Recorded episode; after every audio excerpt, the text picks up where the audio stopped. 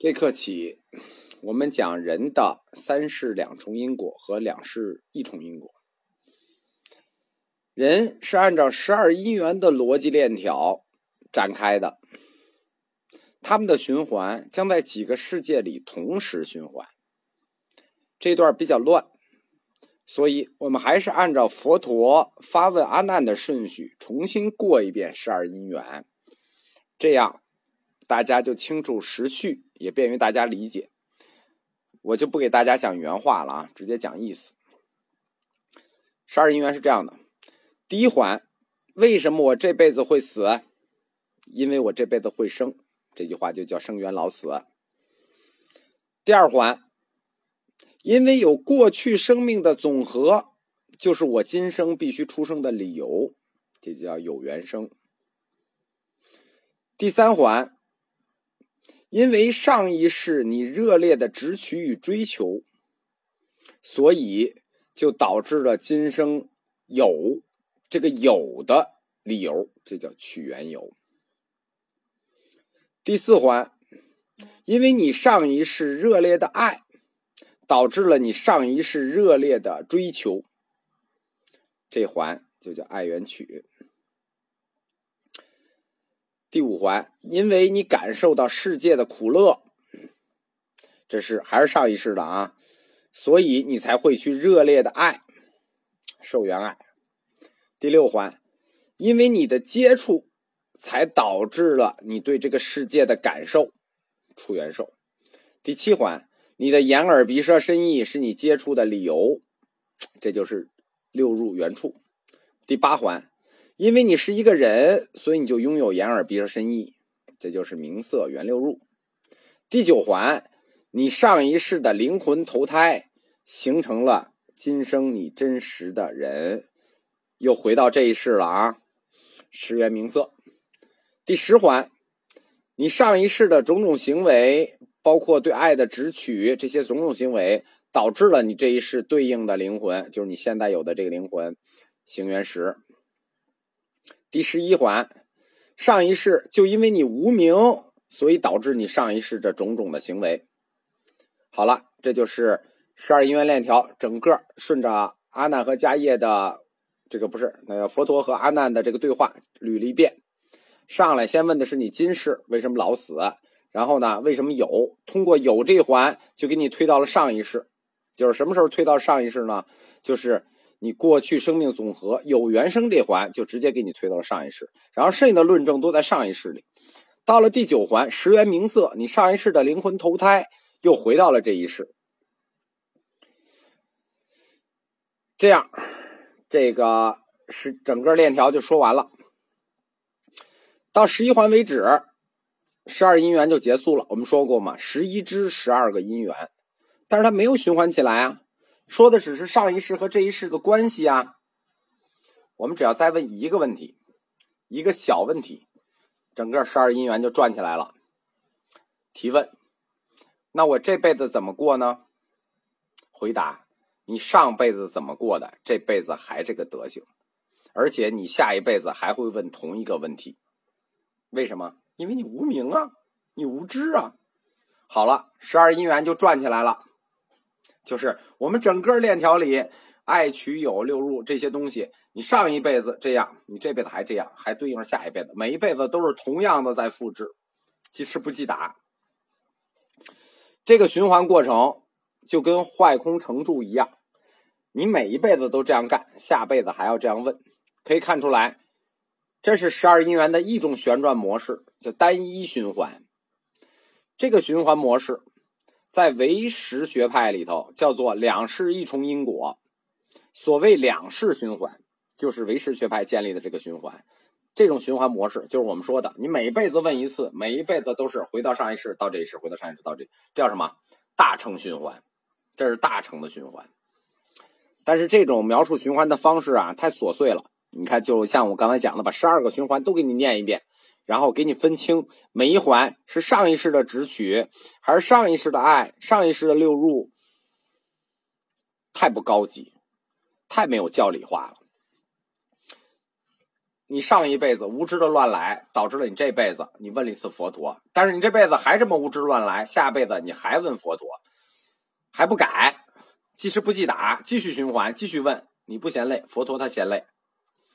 所以说一切有部，就把十二因缘拆成了三段展开了另一种独特的循环模式，就是小乘佛教独有的三世两重因果循环。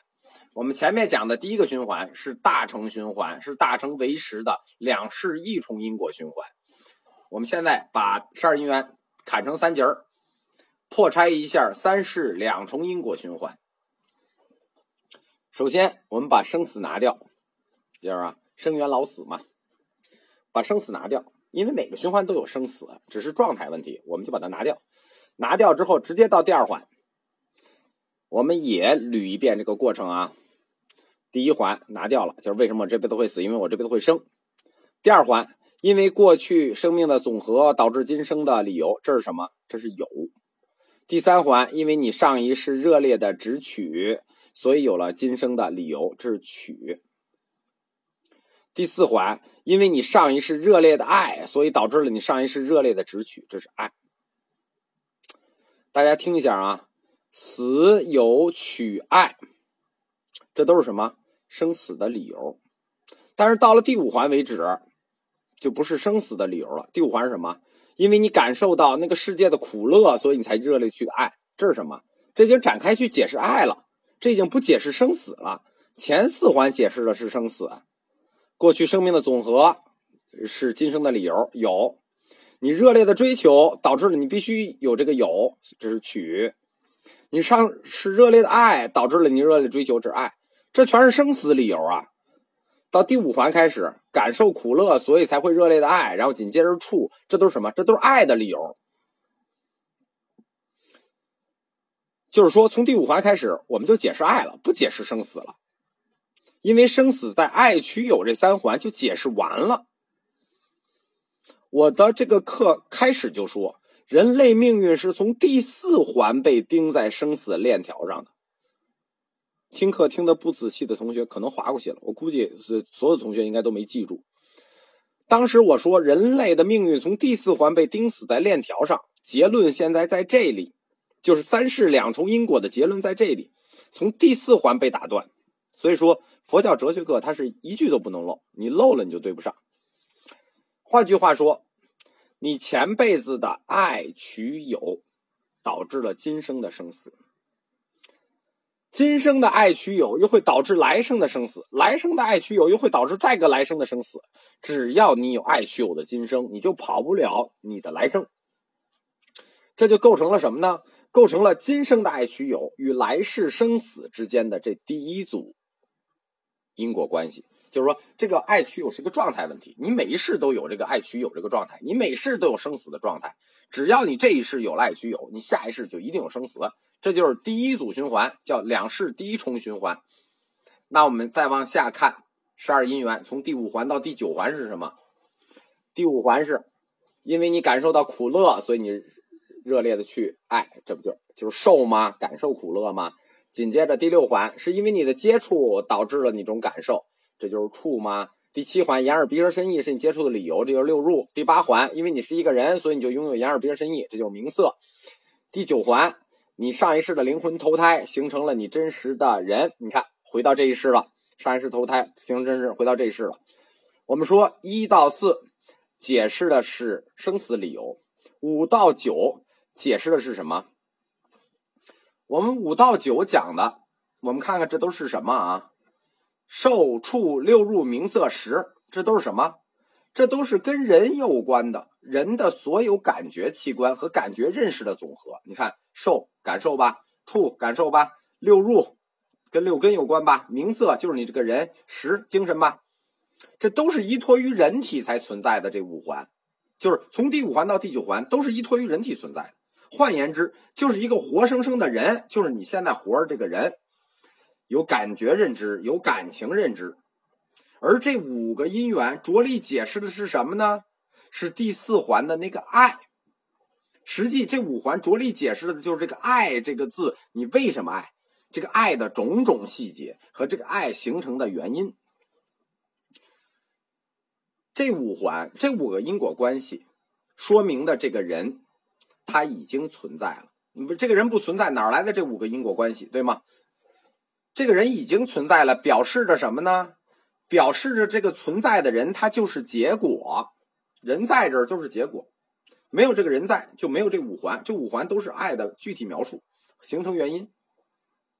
你的存在作为结果，已经在今生展开了。大家听懂的意思了吗？因果，因果，这一次找到果了，那我们就回去找因吧。为什么大家就就是说在三世两重因果的时候有点乱？是因为我们一贯都是从因找到果，从因推到果。但三世两重因果里有一环是要从果推回因，就是我这人这五个因缘作为果已经存在，往回推因吧，这因就简单了。为什么有你啊？我们十二因缘说的很清楚了，你无知和作呀，你无知的作，无知和造业，无名和行。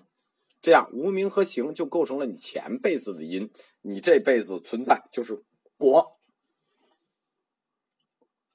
那受触六入名色识，这就构成了你这辈子的果。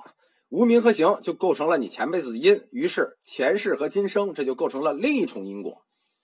那么这不就是两个了吗？加在一块儿是什么？前世的无知造业导致了你今生的这个活生生的人，而这个人热烈的爱与追求，就有你未来的生死。这个就听着很顺了吧？而且也不用再问佛陀了吧？每次都要问佛陀一遍，对吧？太累。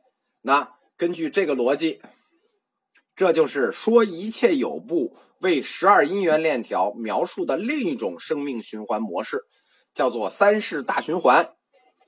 好了，推导完成，三世两重因果和两世一重因果打完收工。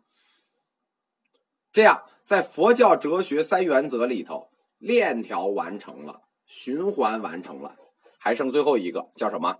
叫模式相应。就我们说嘛，佛教哲学理论必须符合这三个逻辑：因缘链条、概念自证，最后是模式相应。就是换言之，就是要一法遍及一切法，一个理论推及一切。所以下一讲我们就讲这个如何去遍及一切法。